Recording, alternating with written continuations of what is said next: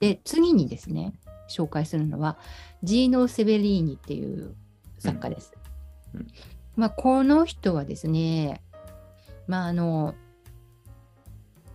いろんな作品がこれからあのやっぱり抽象もあるし未来派もあるしダダのようなところもあるしでもまた古典に戻るみたいな。うん。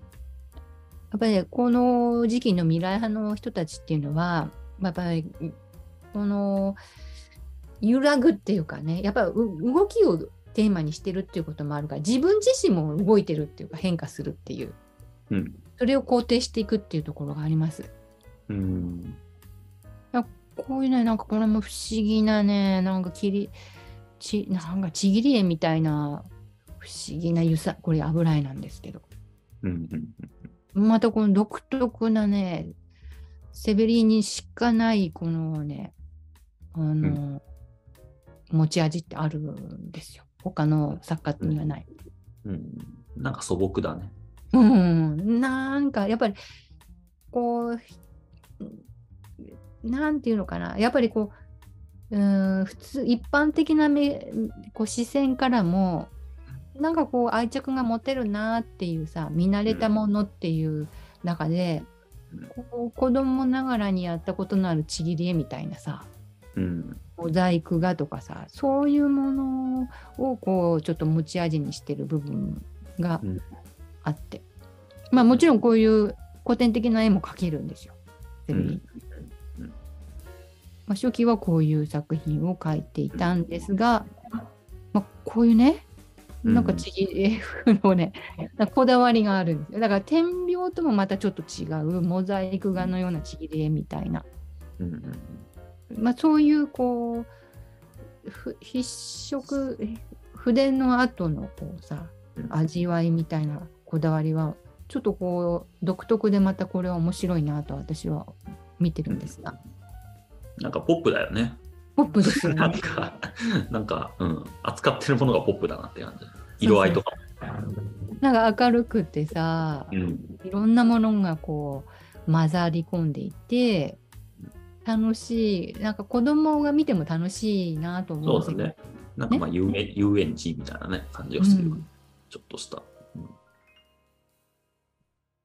でこんな作品もあってねな。かなかこれもね、えー面白い作品だなと思うんですよ。うーん。色もさ色の使い方もいいしうん。立体主義なんだけどなんか軽い感じね重い感じじゃなくて。うん。透明で軽くて、そしてこのあなんかいろんなものがこう盛り込まれてるんだけどこう細かく見ていくとさうん。それぞれこうみいろんなものが見えてくるのよね。でもはっきりわかるわけじゃないね。うん。うん。で装飾的でもあるのね。なんかこうアクセサリーのようなものが見えたり、シャンデリアのように見えたり、さあなんかメリーゴーランドのような風にも見えたりして、でなんか楽しそうでさこうわさわさした感じもあるんだけどもなんか物語性もあるのかなと思ってみたり、うん。夢の世界なのかなと思ったり。うんうんうん。でもこうなんか現実に何かああるものを寄せ集めてるんだろうなっていう。うんうん。まあこういうものも。確かになんていうかあのキュービズムのああいうなんかこう重い感じとはちょっと違う味わいが。うん。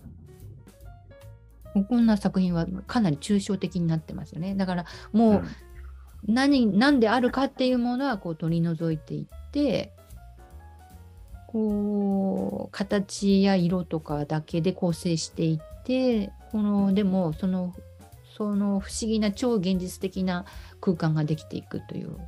うんうんでもこの色もさ独特なねなんか素敵な色合いで、思っても見ないような色がこうピンクであるとか茶色であるとかブルーとかのこの配列がなかなか洒落てるというか。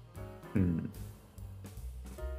なんかねすごいこのち新しい抽象画を見てるような感じがするの私の目からするとね、うん。まあ見慣れないよね、あんまりね。見慣れた見たことがないからあうん。あんなものがあるんだ。これ1912年にうん。あんなものが書かれてたのかと思うとねすごい大発見で楽しかったのよ今回見つけて。うん。うん。こんなものがあるのに私たちはやっぱりこうごく限られた情報しかあの、うんまだまだ知らなくてもっともっとこう興味を持って調べていくとあの持ってもみんなような面白い美しいものが世界にはあるのかもしれないなと思わせてくれるというか、うんうんうん。うん、これもなんかねちぎり絵みたいで面白いんですよ。こううん人間がこうちょっとこうね分子でこう分裂しちゃってるのか、うん。もうなんか世界がこうなんかもうバラバラになってっちゃうのかなと思いながらもなんかそれがとても美しいという世界。うんうん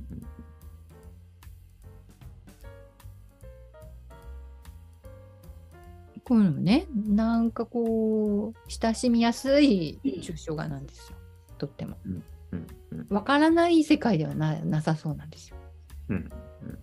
うん、なんか見えるんですよ 現実的な、はい、まああれ変だよね。だから一般に嫌われる絵じゃないよね、全然。うん、むしろ受け入れられやすい絵だよね。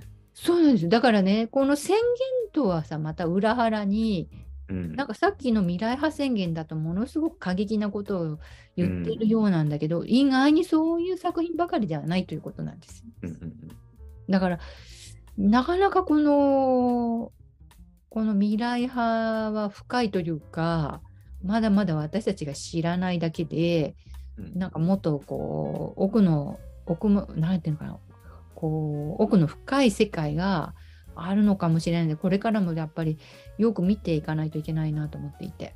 うん。これ面白いよねこれね。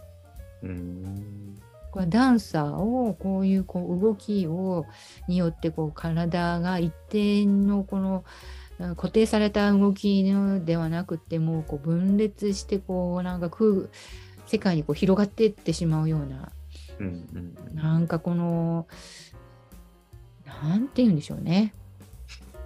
ガラス越しになんかこの模様のガラス越しにこう物事見てるようなうん、そうだね。あの昭和の、昭和のなんていうの？昭和ガラスっていうの？デザインガラス模様ね模様ガラスみたいな。そうあれを通して見てる感じだよね。なそうそうそうそう。不思議で面白いなぁと思うんですよね、こういう表現の仕方ね。これ100年前です、110年前ですよ。ね。うんうんでで、やがてこういうふうに抽象的にだからなります。うんうん結局、運動から固定されたものではない、形はなくしていってもいいっていう方向から抽象が生まれていくんですよね、未来派の中で。うんで、その色合いがですね、とってもポップで。そこがまあ、あの、フランスで起きた抽象とかとまた全然違う。そしてこの印象派のような点描のようなね、これがまたセビリーニの特色で、こうすいろいろ盛り込まれてる。なんかこう、印象派の点描の成果と、未来、まあ、あの、キュービズムの立体派の成果と、そして未来派の明るい色調ととか、こういろいろいいとこ取りのこう合成した統合性のある作品というか。で、こういうふうに、なんかこう、構成主義的な方向へと行きます。プロペラ、海、踊り子、まあいろいろ見えますよっていう題ですよね、これね。うん。まあの魅力的だというか、まあ、求心性と遠心性というのがあって光の球状拡大というテーマがついてますが、まあ全体的に綺麗だね、やっぱりね。うん、イタリアやっぱりセンスがね、うん。いいね。色は、うん、色好きだわ。うん、なかなかイタリアの未来派魅力があるなと思って。うん。いい色だよね。日本ではあんまり出てこない色だもんな。これそうこの色使いがねこの微妙な赤もさこの紫系のものとオレンジ系のものよくここでこうさあの殺し合わずにお互いの良さを引き出しているというかね。そう僕服好きだからさうん、あのこういうのやっぱりねあイタリアの服の色がねすごい好きなんだよ僕いつも日ね本じゃ売ってないんだよなって思っていつも買う。この色彩感覚がね。そうそそううね。この色が絶妙にいいなと思ってね、買うことが多いね。うん。あね、もっともっとこうイタリアのこのいい作品がうん紹介されていったらいいなーって私は思っているんですよ。まああそういうことで、まあ、次の作家を紹介します。まあ、このカルロ・カッラっていう人もね、えー未来派の中に出てきますがもうこの頃になってくるとですねもうやっぱりカルラとさこのあ最初に紹介したボッチョーニとのさ年齢差みたいなのをちょっと比較すると分かると思うんですがまあ同じ時代だけどこうかなりボッチョーニは早く亡くなっちゃってしてでまあ後に残されたメンバーがまあその後いかにしてこのね1966年まで生きてますのでいかにこう継続してこの未来派をやり続けていくかっていう問題が起きてくるんですよ。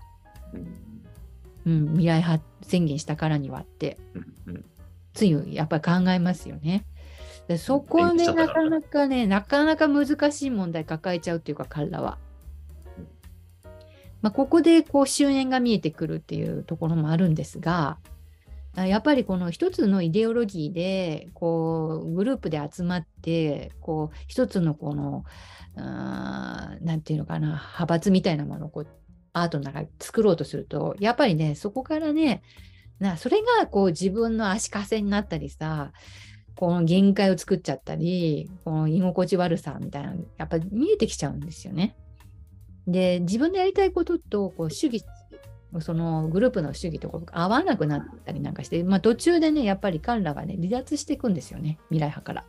うんでそこからでやっぱり未来派のその最初の勢いは良かったものの結局戦争を肯定してそして当時のファシズムを肯定しちゃうとそのファシズムが、まあ、あの崩壊した時に、まあ、まあ自由主義の世界に突入した時にやっぱりここれはまあ危険事物だってなっちゃうんですよねその今度逆に。うんそういうこともあって結局その彼らはやっぱりここに戻っていくべきだっていうふうに考え始めるんですよ。自分自身だけしかできないこと。でまああのだからこの未来派の中で分離ができていって結局批判していくんですよね彼らって未来派をむしろ。うんだからあのパリに行ってやっぱりアポリネールとかピカソとかであ出会ってしまうとあれなんか未来派のやってることってどうなのみたいな話になってしまって そうするとあやっぱりこうピカソが言ってることとかあのポアポリネールが言ってることはほんそうだよ自分もそう思うよな。なんかやっぱりちょっと未来派やってなんか良くない部分あるよねみたいなところを言い始めていくというか、うんうんうん。まあ、そこで未来派がこうだんだん終焉していくっていうか。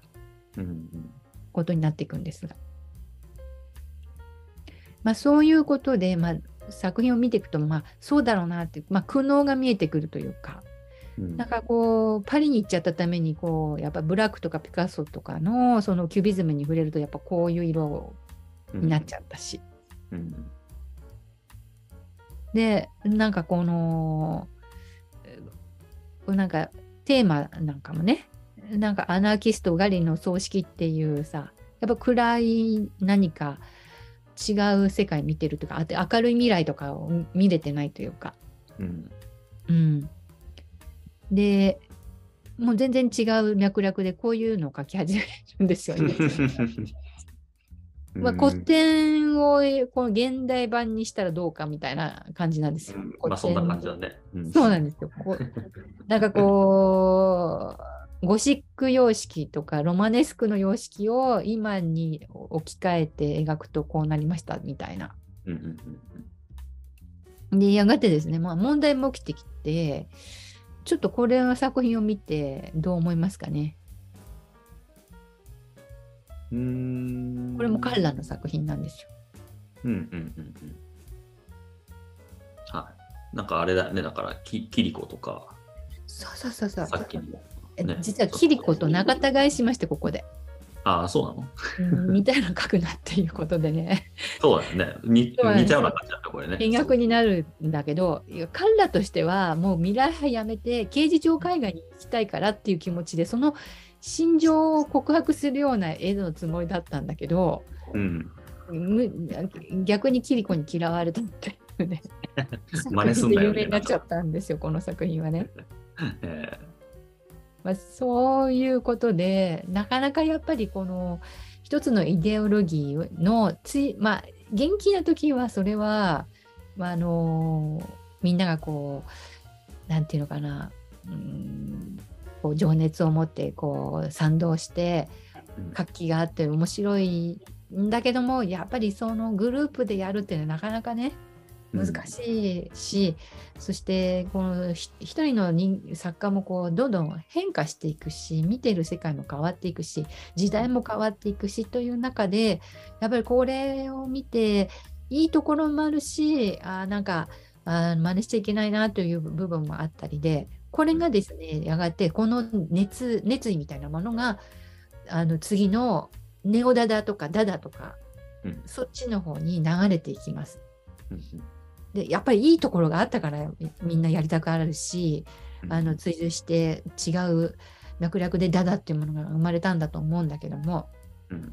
まあそれはですねあのおいおいやっぱりあの紹介できたらいいなということで今回のイタリアの未来派のこの紹介はここでまあいろんな作家他にもいるんですがまあとりあえず今のところこのあー何人でしたかねカンダとそれからセベリセベリーニとうんそれからあバンラとそれからボッチョーニっていう感じで紹介させていただきました。はい。なるほど。それではここの今まで紹介した中でなんか心に残った作品とかありましたか、心に残った作品。いやー、まあまあ、どれも面白かったけどね。うん、うん。まあ、ボッチョーニーは割と好きだけどね。ボッチョーニいいねこのさうん。このなんかもう迫力あっていいなと思ったしうん。これなんかもちょっとどういうものなんか見てみたいなと思うしね。